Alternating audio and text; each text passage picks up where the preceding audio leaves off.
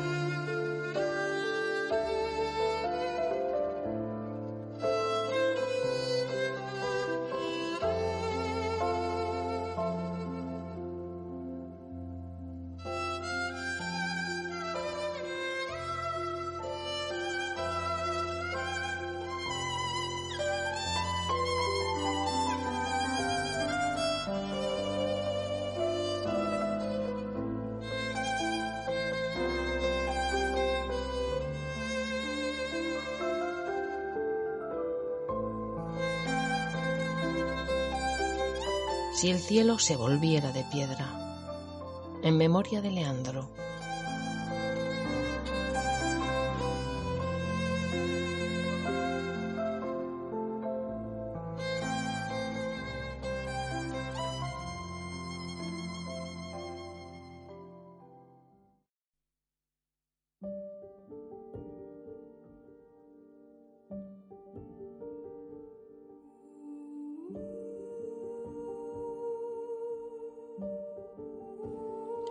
Al mirar hacia la bóveda celeste no vio las estrellas, ni la luna, solo tinieblas.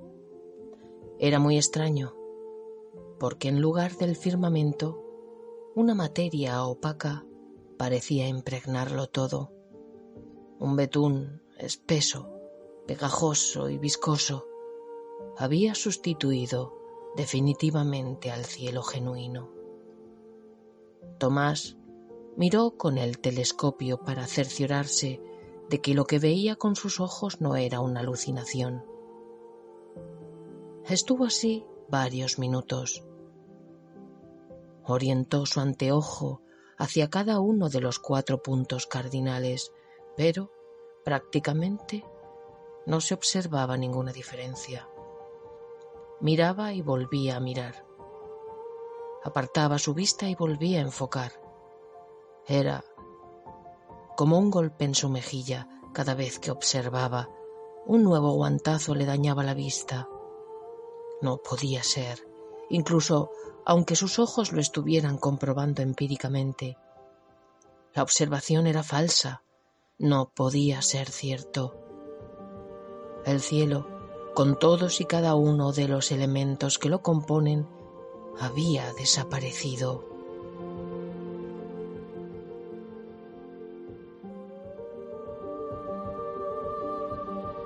Sin embargo, no sabía cuándo se había producido la transformación anómala, ni cómo, ni por qué. Tomás era aficionado a la astronomía, estudioso y conocedor del cielo desde niño. Por eso comprendió que esa anormalidad rompía todas las reglas científicas y pensó si en realidad estaría soñando. Se volvió hacia la cama y observó el bulto del cuerpo de su mujer no se movía. Escuchó atentamente. Tampoco podía sentir su respiración. Entonces, súbitamente, se dio cuenta de que, en realidad, no se escuchaba nada a su alrededor, ni afuera, en el pequeño jardín, ni más allá en la calle. Las luces de las farolas alumbraban tibiamente el entorno. Eran el único foco de luz. El resto era oscuridad profunda, como una masa gelatinosa que envolvía el ambiente. Tomás llamó suavemente a su mujer que, dormida plácidamente sobre la cama a unos metros de la ventana, ignoraba la profunda desazón de su marido. No se movió, no se despertó, ni siquiera cuando Tomás, acercándose a ella, la zarandeó, ¿Estaba dormida? No pudo despertarla, por mucho que lo intentó. No hubo manera de que aquel sueño insondable, que parecía más bien una muerte ficticia, la abandonara. Llegó a alzarla entre sus brazos, le tomó el pulso. Estaba viva, pero por mucho que lo intentó, no pudo despertarla.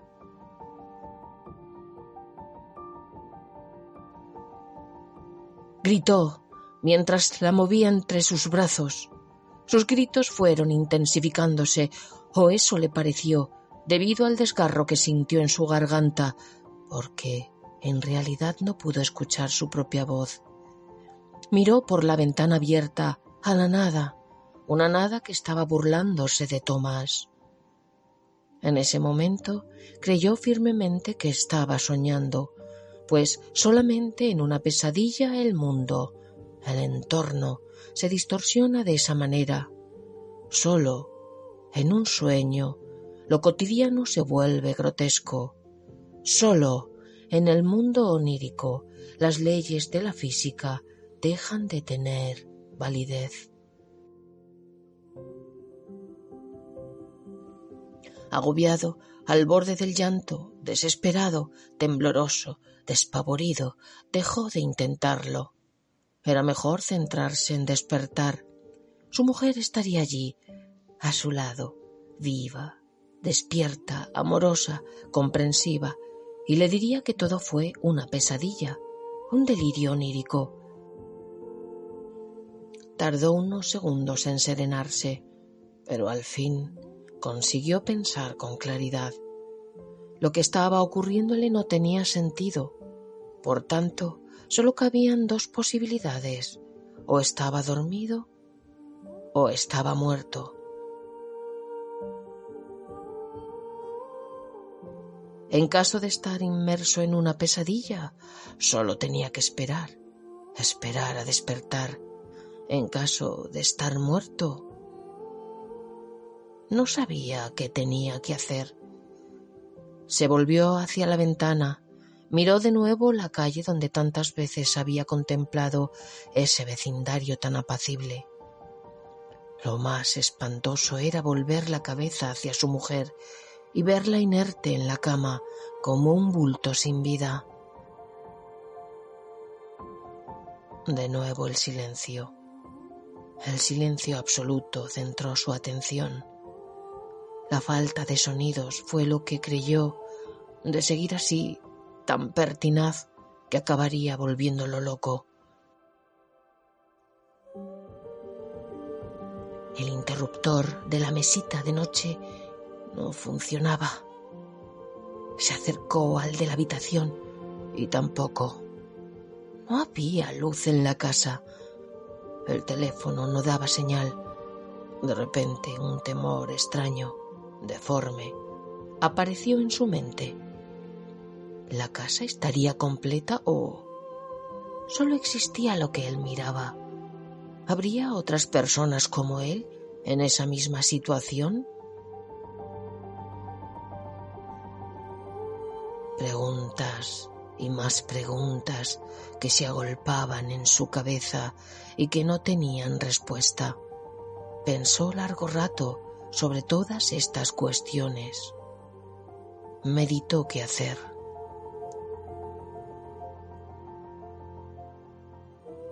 Tomó por fin una decisión. Se armaría, cerraría su casa para evitar que su mujer fuera atacada por algún merodeador nocturno. Iría en busca de respuestas. Quizá había más gente como él, dormidos o muertos que necesitaban respuesta a sus preguntas. Cerró la ventana y la persiana, sumiéndose súbitamente en una oscuridad total. A tientas, percibiendo de alguna forma el bulto de la cama, a pesar de que seguía sin escuchar la respiración de su mujer, bordeó por el pequeño pasillo entre la cama y la cómoda hasta llegar a la puerta de la habitación, que también cerró. Ese sonido, el de la puerta, tampoco se escuchó. Entonces comprendió que En esa realidad extraña donde se encontraba, muchas cosas no eran lo que debían ser. La transgresión de lo cotidiano, de lo habitual, por dementes y oscuras figuraciones, le demostraba que, para salir de allí, era probable que necesitara algo más que simple sentido común. Una vez en el pasillo, se dio cuenta de que podía ver algo. Su vista estaba aclimatada a la oscuridad. En realidad, había un leve resplandor anaranjado a su alrededor proveniente del exterior. Esa leve luminosidad le permitía no darse golpes contra los objetos de la casa.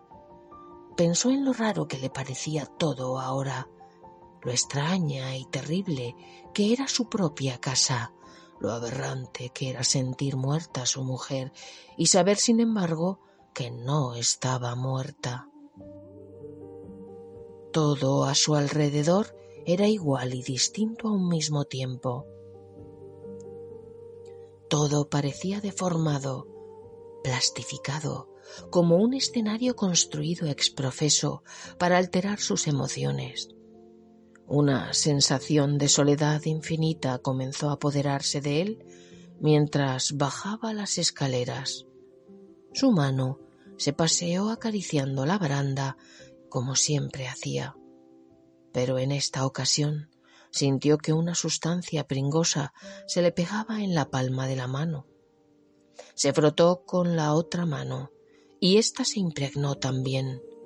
No podía ver con claridad el color de aquella pasta, pero le recordó a la sangre. Sin embargo, no estaba seguro porque la oscuridad le impedía verlo bien. Intentó limpiársela sobre su ropa, pero no hubo manera de eliminar aquella cosa hasta que, pasados unos segundos, su piel pareció absorber aquel mejunje. No pudo prestar más atención a aquella inusual circunstancia. Fue directo a la cocina. Tomó tres cuchillos. El primero, el más largo, el de cortar jamón, que tenía funda propia y estaba realmente afilado, lo fijó en su cinturón. El segundo era un cuchillo carnicero, también muy afilado, pero de mayor grosor y menor longitud. Ese lo metió al otro lado del cinto. Un tercer cuchillo de mondar y pelar verduras, pequeño y manejable, lo tomó en la mano por la empuñadura, dejando la navaja enfilada hacia la muñeca.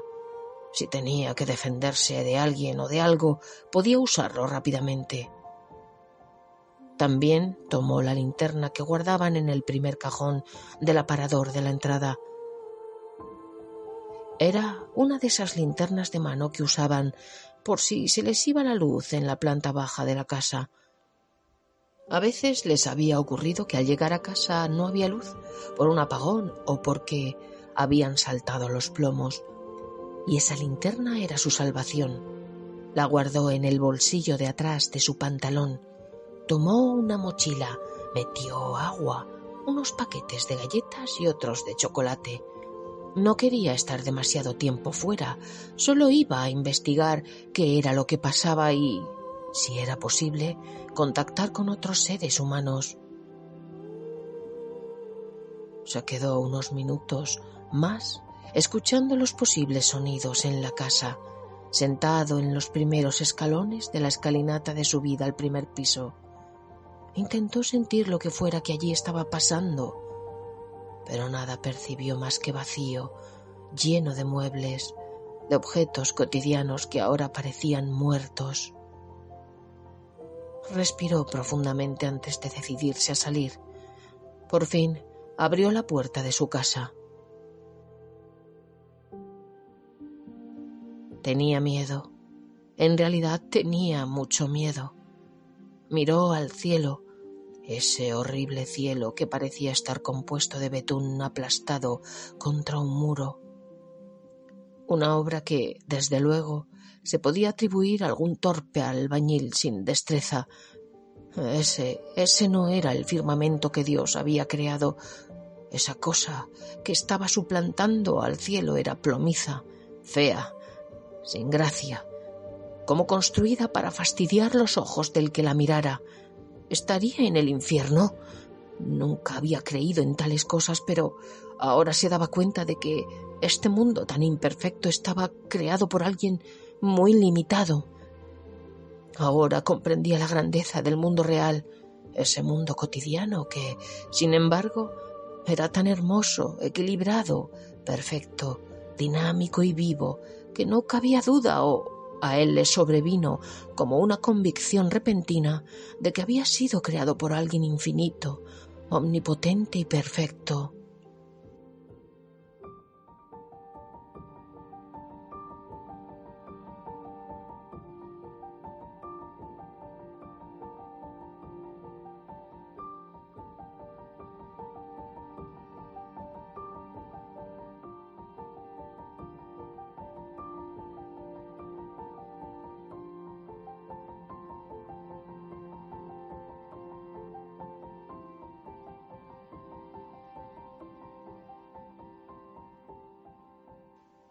No había dado más que dos pasos fuera de su casa, cuando en la calle de enfrente, bajo la farola, cuya tibieza era más bien una pantomima de luz, le pareció ver algo moverse.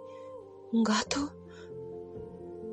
Unos ojos brillantes, blancos, pequeños y redondos, como dos puntos luminosos que lo miraban desde la oscuridad de unos matojos alrededor de la farola. Lo estaban observando se quedó quieto. Los ojos fueron reproduciéndose. Primero cuatro, después seis, enseguida más de cincuenta.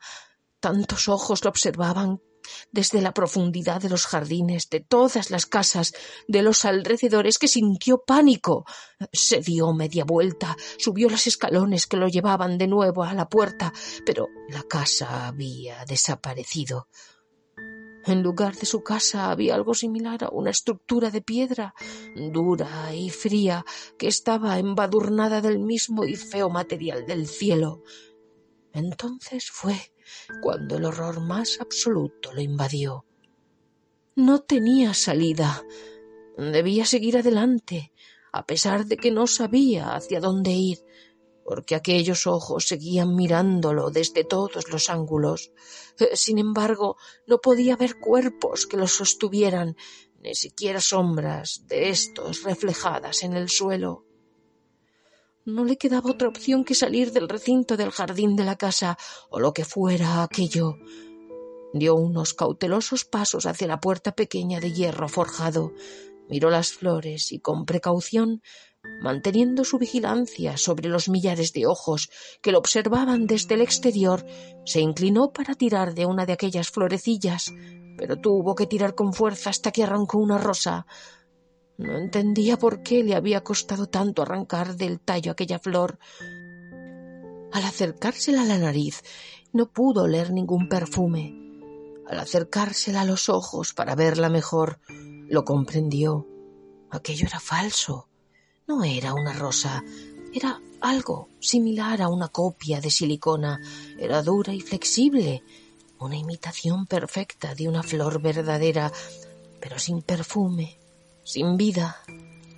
Se la metió en un bolsillo. Ya no podía evitarlo por más tiempo. Tenía que salir del recinto de su jardín, a pesar de que el temor a ser atacado por aquellos seres cuyos ojos eran lo único que podía ver, lo atemorizaba. Tembloroso, abrió la portezuela de su jardín. Su barrio estaba compuesto de casas unifamiliares muy similares entre sí, coquetas, de bonitos colores, con piscina trasera, una entrada para los coches que llevaba hacia un garaje y otra para las personas. Las había de todos los colores, casi todos los tamaños, pero la suya se había convertido en un bloque de cemento cerrado, uniforme, sin ventanas. Miró hacia la casa de su derecha. Estaba literalmente pegada a la suya, jardín con jardín. Respiró profundamente para serenarse y poder abrir la puertecilla metálica. De repente, en su cabeza, en la parte trasera de su cabeza, una voz en forma de susurro. Seguro que quieres salir. Tomás se giró. No vio a nadie. Volvió a mirar a su alrededor. Ya no había ojos observándolo. Toda la calle de enfrente, la callejuela de su derecha y la que giraba en su izquierda estaban vacías. ¿Quién eres? gritó. Nadie contestó, pero al fin escuchó su propia voz. Fue un alivio. Creía que iba a perder la cordura y comenzó a hablarse a sí mismo dando vueltas por el jardín. Tranquilo, seguro que estás soñando. Tranquilízate. Ya verás como en cualquier momento te despiertas. A pesar del miedo, de la angustia por haber perdido a su mujer, su casa y la locura que sentía crecer en su interior, el hecho de escuchar su propia voz fue una especie de bálsamo para su cerebro. Tomó una piedra del suelo, de las que formaban parte de un pequeño linde del camino que atravesaba desde la entrada de la casa por todo el jardín hasta la puerta de salida. Se acercó a la puerta y, antes de abrirla para salir, tiró la piedra hacia adelante. Nada se escuchó, nada se movió. Una tras otra lanzó piedras a los arbustos y matorrales cercanos, a coches aparcados cerca de su puerta y al jardín de la casa de al lado. Nada, todo parecía muerto. Al compás de sus pedradas estériles gritaba ¿Quién eres? ¿Qué quieres de mí? Háblame, contesta. Mientras continuaba con su absurdo lanzamiento de piedras contra todo lo que veía alcanzable. Unos minutos después, volvió a mirar a la casa de al lado. Creyó recordar que en esa casa vivía alguien, pero sus recuerdos eran remotos. Sus vecinos eran un matrimonio joven, tenían un bebé de unos meses. Un nombre venía a su cabeza con insistencia, Constance. Creo que había una niña que se llamaba así, dijo en voz alta, reflexionando sobre esos recuerdos que, fugaces, aparecían como destellos remotos en su mente dormida. Tomás siempre se había preguntado por qué ese nombre para una pequeña bebé. Le parecía nombre de mujer adulta. Los vecinos debían estar durmiendo. Al mirar hacia la ventana del dormitorio vio una sombra moverse. Se sobresaltó Miró con insistencia. Sacó los pequeños prismáticos de campo de su mochila. Efectivamente, una sombra se movía tras la cortina. Quien fuera se movía de forma extraña. Parecía alzar algo entre sus manos. ¿Estaba lanzando el cuerpo de la pequeña Constance? Sí, eso era. Se podía ver claramente cómo subía el pequeño cuerpecito. Lo zarandeaba, lo bajaba, lo volvía a subir, lo bajaba. Se volvía hacia el interior.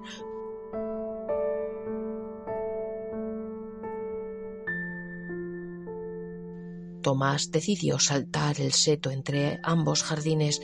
Lo hizo sin dificultad. La figura de detrás de la opaca cortina abrió la ventana. ¿Era Claudia? ¿Llevaba en sus brazos su bebé? Lloraba desconsoladamente. Estaba como loca. Pero Tomás no podía escuchar sus gritos. Ella, asomándose un poco sin sobrepasar el marco de la ventana, lo miró y alzando a su hijita, que parecía muerta, le animó a entrar en su casa. Pero Tomás no tenía nada claro que entrar en esa casa fuera a ayudarla. Si todo estaba ocurriendo como en su propia casa, el marido de Claudia y su hija estarían dormidos profundamente. Era una especie de coma profundo. No se les podía despertar. Tomás señaló hacia su propia casa. Claudia miró y horrorizada al ver aquel bloque oscuro sin ventanas ni puertas gritó. Pero afuera no se escuchaba nada. Tomás Mediante señas intentó decirle que no la escuchaba. Ella insistía en que entrara. Tomás comenzó a sopesar la idea de ayudarla traspasando la puerta de la casa de Claudia. De repente, tras de sí, en un susurro, como si el aire le hablara. ¿Seguro que quieres entrar?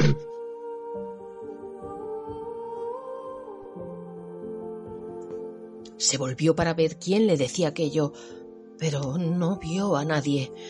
Sin embargo, la sensación de que tenía algo detrás de su cabeza, algo o alguien pegado a su cogote fue más asfixiante que la vez anterior.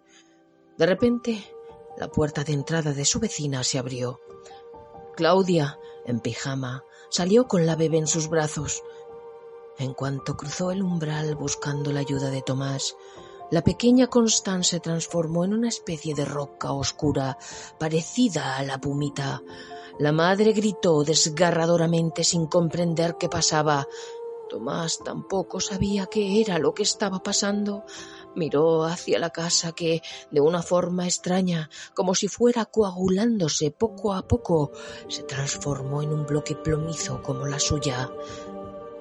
Claudia gritaba y gritaba acercándose con la piedra en brazos hacia Tomás. Este la abrazó, evitando que se desplomara en el suelo. La mujer se había desmayado y la niña había caído de sus brazos rompiéndose en mil pedacitos como si fuera un cristal. Pero lo más extraño de todo fue que al caer al suelo y romperse, no se escuchó un golpe, como era de esperar, sino un llanto profundo de dolor de bebé que se reprodujo multiplicándose por unos segundos entre los trocitos rotos de la niña de piedra. Tomás se arrodilló, posando a Claudia suavemente en el suelo para recoger los pedacitos de su hija. Sacó una bolsa de plástico de su mochila y los metió cuidadosamente. Estaban fríos, duros, duros pero esponjosos, parecían estar llenos de aire en su interior. Claudia comenzaba a moverse, inquieta, y poco a poco despertó. Tomás pensó en explicarle que estaban en una pesadilla. No le diría que podían estar muertos para que no se desesperase. Su hija no estaba muerta, no se había convertido en piedra, no se había roto. Solamente tenían que descubrir qué estaba pasando y por qué a ellos dos. Para eso tenían que ir a la comisaría o buscar a otras personas que estuvieran en esa pesadilla, como ellos, o encontrar la manera de entender para volver a despertar en la realidad. Los ojos de Claudia lo decían todo. El espanto, el horror en su mirada asustaron de tal modo a Tomás que creyó por un segundo que la mujer había enloquecido. Se agachó a su lado y comenzó a explicarle su propia situación. Llevo alrededor de dos horas en esta pesadilla. Han pasado tantas cosas. En casa no, no escuchaba nada, ningún sonido, ni siquiera ambiental. Me di cuenta de que algo fallaba cuando, tras dejar de mirar el cielo nocturno, que parecía no tener estrellas, quise hablar con mi mujer, pero no me contestaba. Creí que estaba muerta. Sin embargo, no lo estaba. Su corazón latía rítmicamente. No podía despertarla de ninguna manera. El mundo era raro, falso, informe, plastificado. Claudia lo miraba fijamente con la cara de loca. Una gran cantidad de lágrimas caían por sus mejillas, mientras negaba estereotipadamente con su cabeza. ¿Por qué nos pasa esto, Tomás? Pudo expresar tímidamente, cayendo en un llanto penetrante que lo dejó paralizado, sin saber qué decir, sin poder actuar. Solo pudo consolarla, y el tiempo pasó, sin que ninguno de los dos se decidiera a cambiar siquiera de postura. Ella se abrazaba a Tomás que, de rodillas a su lado, comenzó a llorar contagiado por la honda tristeza y desesperanza de Claudia.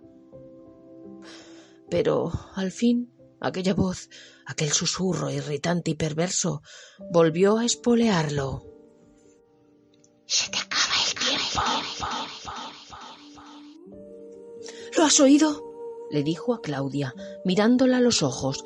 ¿Has escuchado esa vocecilla? No, contestó ella, correspondiéndole con la mirada y serenándose al instante. Claudia, no sé qué está pasando, lo único que sé es que nos queda poco tiempo. Escucho una voz que me susurra al oído. Me ha dicho que se me acaba el tiempo. No sé a qué se refiere, pero creo que debe haber un tiempo para poder salir de aquí. ¿Pero dónde estamos? ¿Por qué tú y yo? ¿Qué ha pasado con nuestras casas y con mi hijita? No lo sé. Estoy tan confundido como tú. Pero si no hacemos nada, quizás nos convirtamos en piedra, como nuestra casa, como nuestras familias. Quizás si, si buscamos respuestas las encontremos en algún lugar o, o quizás haya alguien que sepa lo que nos está pasando. No sé nada, Claudia, no sé lo que debemos hacer. Solo sé que una voz me habla, me pregunta, me advierte. Vayámonos de aquí. Quiero al menos recuperar a mi hija. Llevo los trocitos de Constance en mi mochila. No sé si servirá de algo, pero quiero que lo sepas. Gracias, amor mío. Tomás sintió una conmoción al escuchar aquellas palabras. Se miraron y levantándose del suelo con la ayuda de Tomás, Claudia se dispuso a salir junto a él, traspasando la puerta de su jardín. Ambos esperaban que se produjeran cambios físicos tras de sí esos cambios que habían ocurrido en sus casas. Sin embargo, se volvieron para observar, convencidos de que todo se transformaría en esa sustancia de piedra negra que parecía carbón.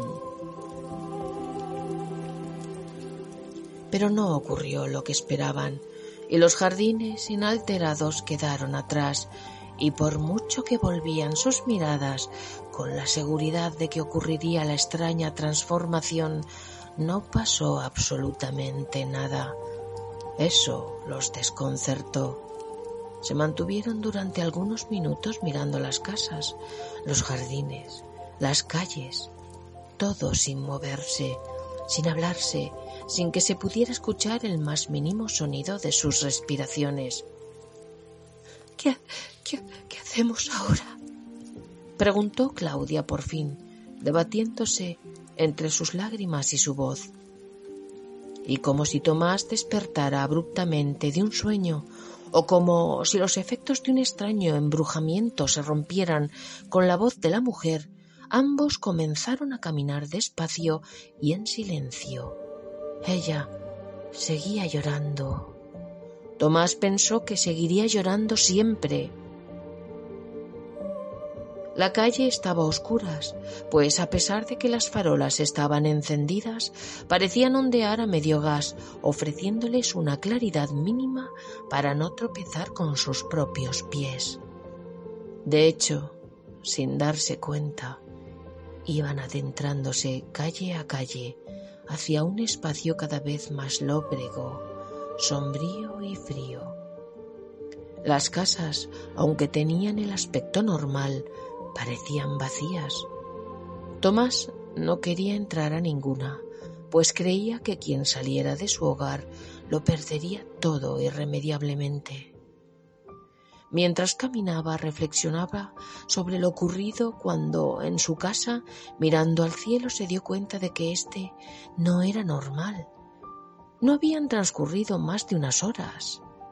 Tuvo la convicción de que estaba en una pesadilla, Tuvo la certeza de que todo era un mal sueño.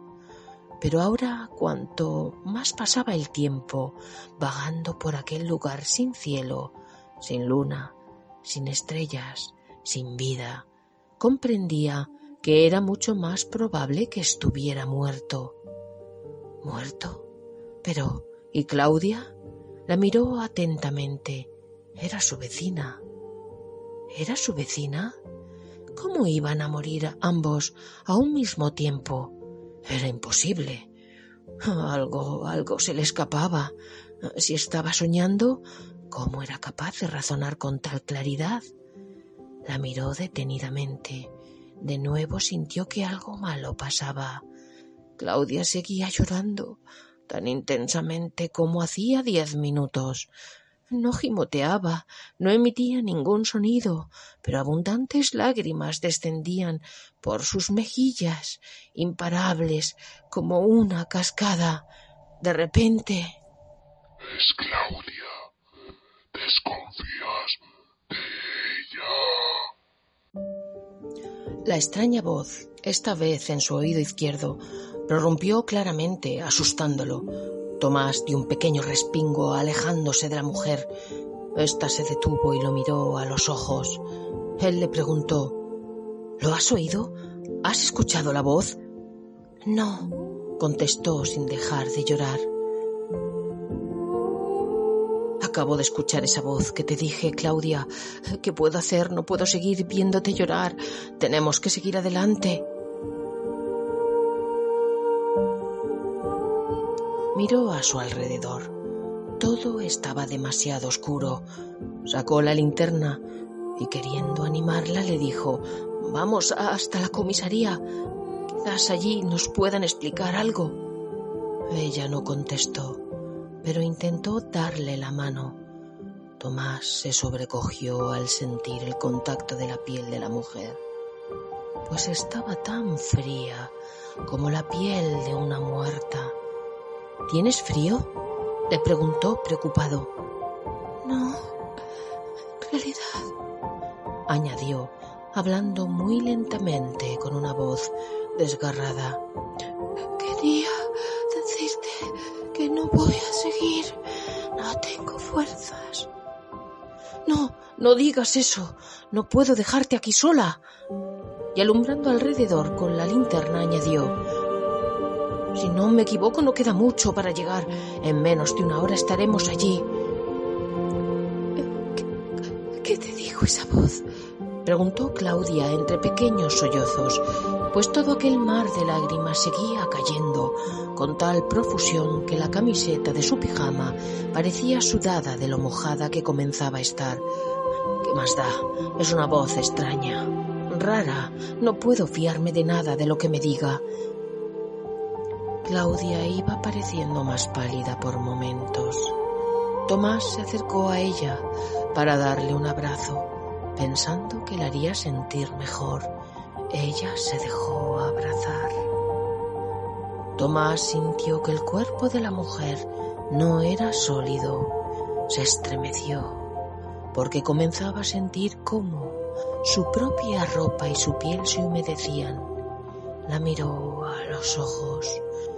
Los de ella estaban tan abiertos y enrojecidos por el llanto incoercible que le pareció estar mirando el interior de dos pozos rebosantes de agua.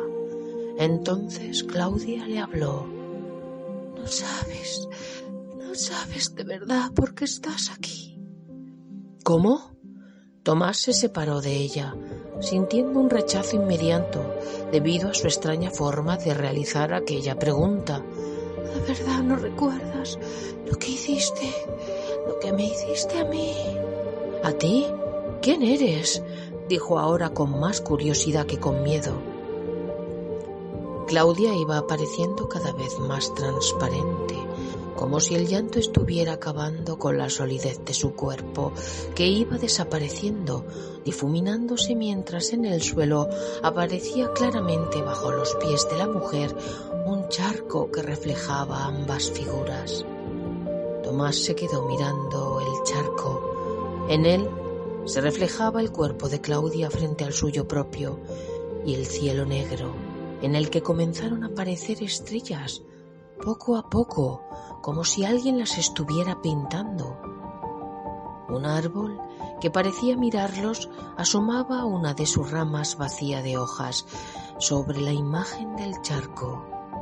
Miró al frente, pero Claudia ya no estaba. Bajó de nuevo su mirada. Tampoco se reflejaba en el agua del charco. Esta, solo, incomprensiblemente, había desaparecido. Se había disuelto en sus propias lágrimas.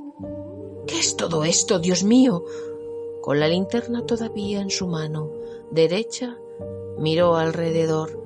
Después no podía creer que lo que acababa de ver fuera cierto. Con la linterna todavía en su mano derecha miró alrededor, pues no podía creer que lo que acababa de ver fuera cierto. ¡Claudia! gritó. Llamó durante un buen rato. Volvió a mirar el agua, pero ahora solo veía el cielo negro y opaco, manchado de pequeñas lucecitas. No tuvo más paciencia. Sus nervios le iban a jugar una mala pasada. Presentía que la desaparición y las palabras enigmáticas de Claudia eran mucho más que meras palabras, mucho más que una desaparición inexplicable. Se agachó para tocar con la punta de los dedos el charco de agua en el que Claudia se había convertido, pero incomprensiblemente no tenía el tacto húmedo del agua, de las lágrimas. Era más bien una especie de pintura que, en cuanto contactó con su piel, comenzó a transformarse en piel humana. Tomás se alejó dando un brinco hacia atrás que le hizo perder el equilibrio cayendo al suelo. Sentía unas profundas náuseas. El asco que le produjo aquella transformación fue tan potente que no pudo percibir las miradas que, desde las ventanas de las casas de la calle en la que se encontraba, lo observaban. Pasó unos segundos, unos pocos segundos mirando aquella nauseabunda costra de piel pegada en el asfalto oscuro de la carretera vacía. Miró de nuevo a su alrededor, apuntando con su linterna que, en aquellos momentos, ya casi no alumbraba. Entonces se dio cuenta. Desde las casas de ambos lados de la calle, unas figuras oscuras se asomaban tímidamente a las ventanas, sin traspasar la barrera de detrás de las cortinas. Luces débiles y enfermizas intentaban traspasar hasta la calle. ¿Se habían despertado al escuchar sus gritos desesperados? ¿Cómo saberlo? Todo era una locura en esa perversa realidad. Se sentía perdido, completamente solo, abrumadoramente solo. Pensó en la hija de Claudia, la niña rota que había recogido en su mochila. Se preguntó si estaría aún allí, y sin importarle que aquellas extrañas figuras lo observaran, a pesar de que eran amenazadoras por su amorfa silueta y por el brillo amarillento de sus ojos que, más bien se asemejaban a débiles linternas parpadeantes, continuó incomprensiblemente con el súbito propósito de sacar los trocitos de la pequeña Constance. Tomó su mochila, la puso entre sus piernas, la abrió con manos temblorosas por la impaciencia. Allí estaban aquellos trocitos de pumita negra, muerta y fría. Los puso delante suyo sin orden ni concierto. A pocos centímetros estaba el charco de piel de Claudia, o lo que fuera aquello. Tomás, ¿a qué quieres a tu hija? Aquella voz volvió a hablarle, pero esta vez con una contundencia dominante y angustiosa. Miró los trocitos de la pequeña niña rota de piedra.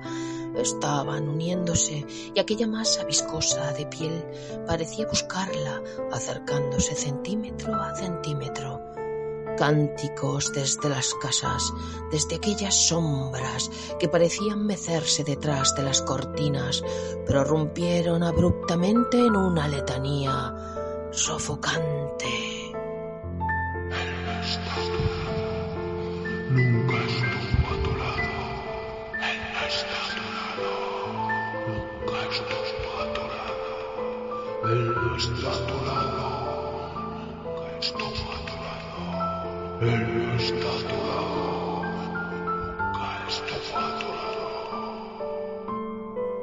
Y, mientras Tomás, completamente aturdido, escuchaba los cánticos, aquellas dos sustancias iban aglutinándose, como si un imán atrajera cada una de las partes rotas hasta reconstruir su forma original, pegándosele la piel como si de un envoltorio plástico se tratara, hasta que se conformó un cuerpo humano, el cuerpo de Constance. Pero algo raro había en ella. No se movía y tampoco emitía ningún sonido, solamente miraba a Tomás con unos ojos totalmente negros como dos ascuas de carbón, tan pequeñita como era, porque en realidad tenía las dimensiones de una pequeña bebé de pocos años, irradiaba a través de sus dos ópalos un odio infinito. Constance, sentada sobre el asfalto, parecía un cuerpo deshabitado, un ser sin alma, hecha de piedra y con la piel de su madre envolviéndola, sin adaptarse del todo al cuerpecito, lo que le otorgaba un aspecto aterrador y siniestro. Tomás, terriblemente turbado, sintió cómo su cuerpo se paralizaba. Era el miedo más perturbador que jamás había sentido, ni siquiera cuando al salir de su casa ésta se petrificó convirtiéndose en un cubo de piedra negra. No podía moverse. Con mucho miedo levantó su mano izquierda y enfocó el cuerpecito con su exigua linterna para poder confirmar que aquello era un cuerpo humano. En la otra mano llevaba el cuchillo de pelar, lo empuñaba con fuerza. La monstruosa pequeña pareció moverse un poco, pero Tomás no estaba seguro. ¿En realidad se había movido o era solo una percepción suya? Era el terror lo que le hacía creer que aquella cosa parecía moverse un poco. De lo que sí estaba seguro era de que lo miraba con un odio fulgurante. ¿Qué era todo aquello? ¿Qué significaba? Resonaba en su cabeza la letanía siniestra. Debía estar muerto, pensó, pues en una pesadilla uno se despierta en la peor parte, y esta era la peor parte sin duda. La pequeña monstruita intentó articular alguna palabra que no llegó a salir de su imperfecta y destartalada boca. Dirigía su mirada hacia Tomás y Tomás hacia ella. Alrededor, las sombras oscuras que murmuraban palabras incomprensibles habían dejado sus hogares para ir acercándose hacia ellos.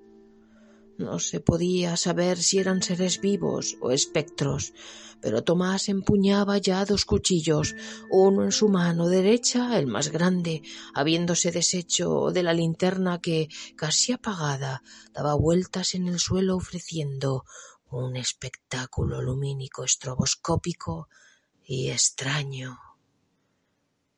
Tomás pensó que aquellos seres iban directamente a aniquilarlo, Definitivamente estaba muerto. Quizás en el infierno. Pero ¿por qué Constance? ¿Por qué Claudia? ¿Por qué ellas? Tomás, entiendes a tu hija. La voz esta vez no le habló en susurro, sino que le gritó en ambos oídos, lo que lo llevó a sentir un dolor profundo. ¿Qué queréis de mí? preguntó gritando en torno suyo, amenazando a los entes oscuros que ya estaban cerca, muy cerca de ambos. ¡Voy a defenderme! esgrimiendo ambos cuchillos para intimidarlos. Se dio cuenta de que los cuerpos de aquellos seres eran pesados, plomizos. Sus movimientos eran fatigosos, lo que los hacía aproximarse muy lentamente parecían estar compuestos por la misma piedra de la que estaba hecha Constance, de la que estaba hecho el cielo, las casas. Cuando miró hacia abajo buscando a la niña, ésta ya no se encontraba en el mismo lugar. Estaba inexplicablemente pegada a su tobillo izquierdo, pero Tomás no había sentido nada. Su mente, cada vez más lúcida, comprendió que conforme la pesadilla avanzaba, se iba mostrando más grotesca, más absurda, más terrorífica. E intentó quitarse a la pequeña de encima, pero parecía pegada a su propio cuerpo, siendo la tela del camal de su pantalón lo único que la separaba de su piel. Estaba seguro de que, si llegaba a tocarlo, todo él se convertiría en piedra y piel mal adherida. Absurdamente estaba seguro de ello, porque aquella realidad o lo que fuera no se regía por las mismas leyes que la realidad común de los hombres. Con ambos cuchillos agredió a la pequeña Constance. Gritaba, gritaba mientras alzaba su pie con ella pegada e intentaba despedazarla lanzándole el cuchillo jamonero sin orden ni concierto.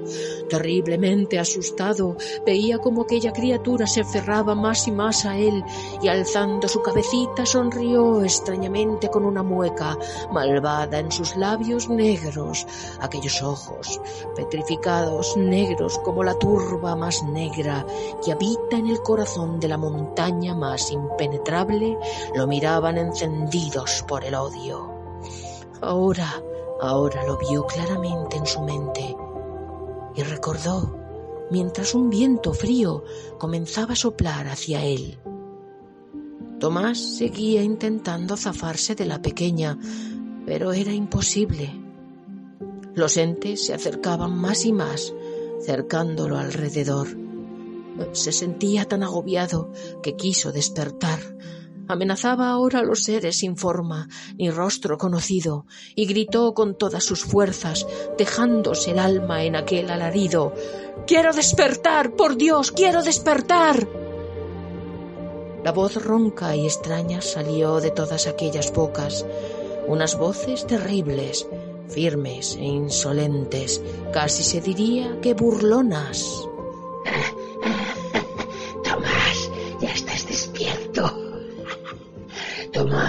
Estás despierto.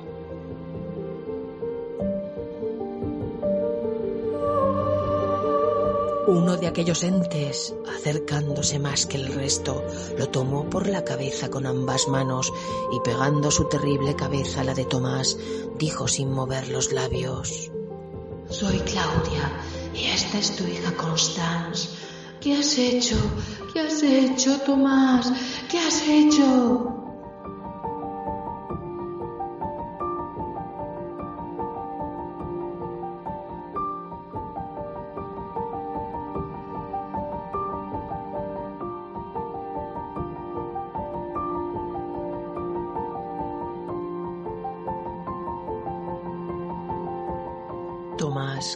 Al suelo y comenzó a ver cómo las estrellas caían lenta y parsimoniosamente sobre él. Era terrible y hermoso a un mismo tiempo.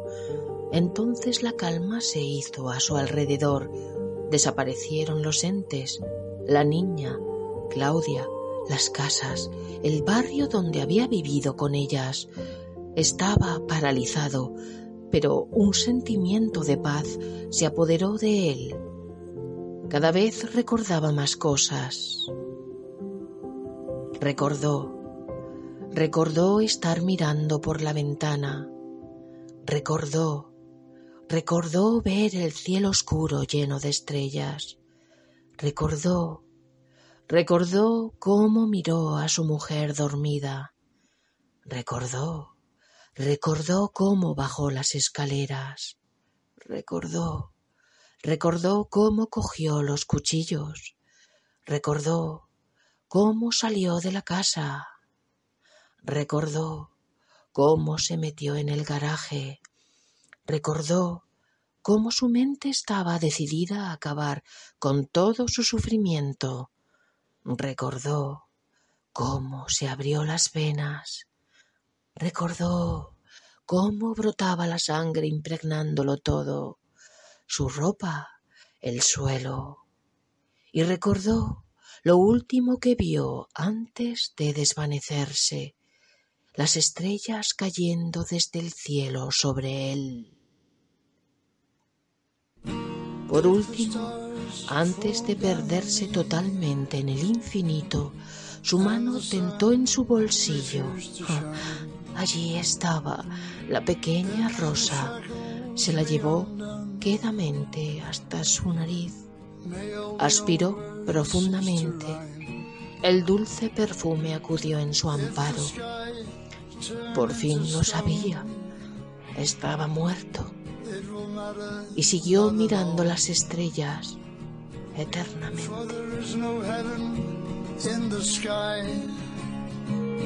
Hell does not wait for our downfall. Let the voice of reason shine. Let the fires vanish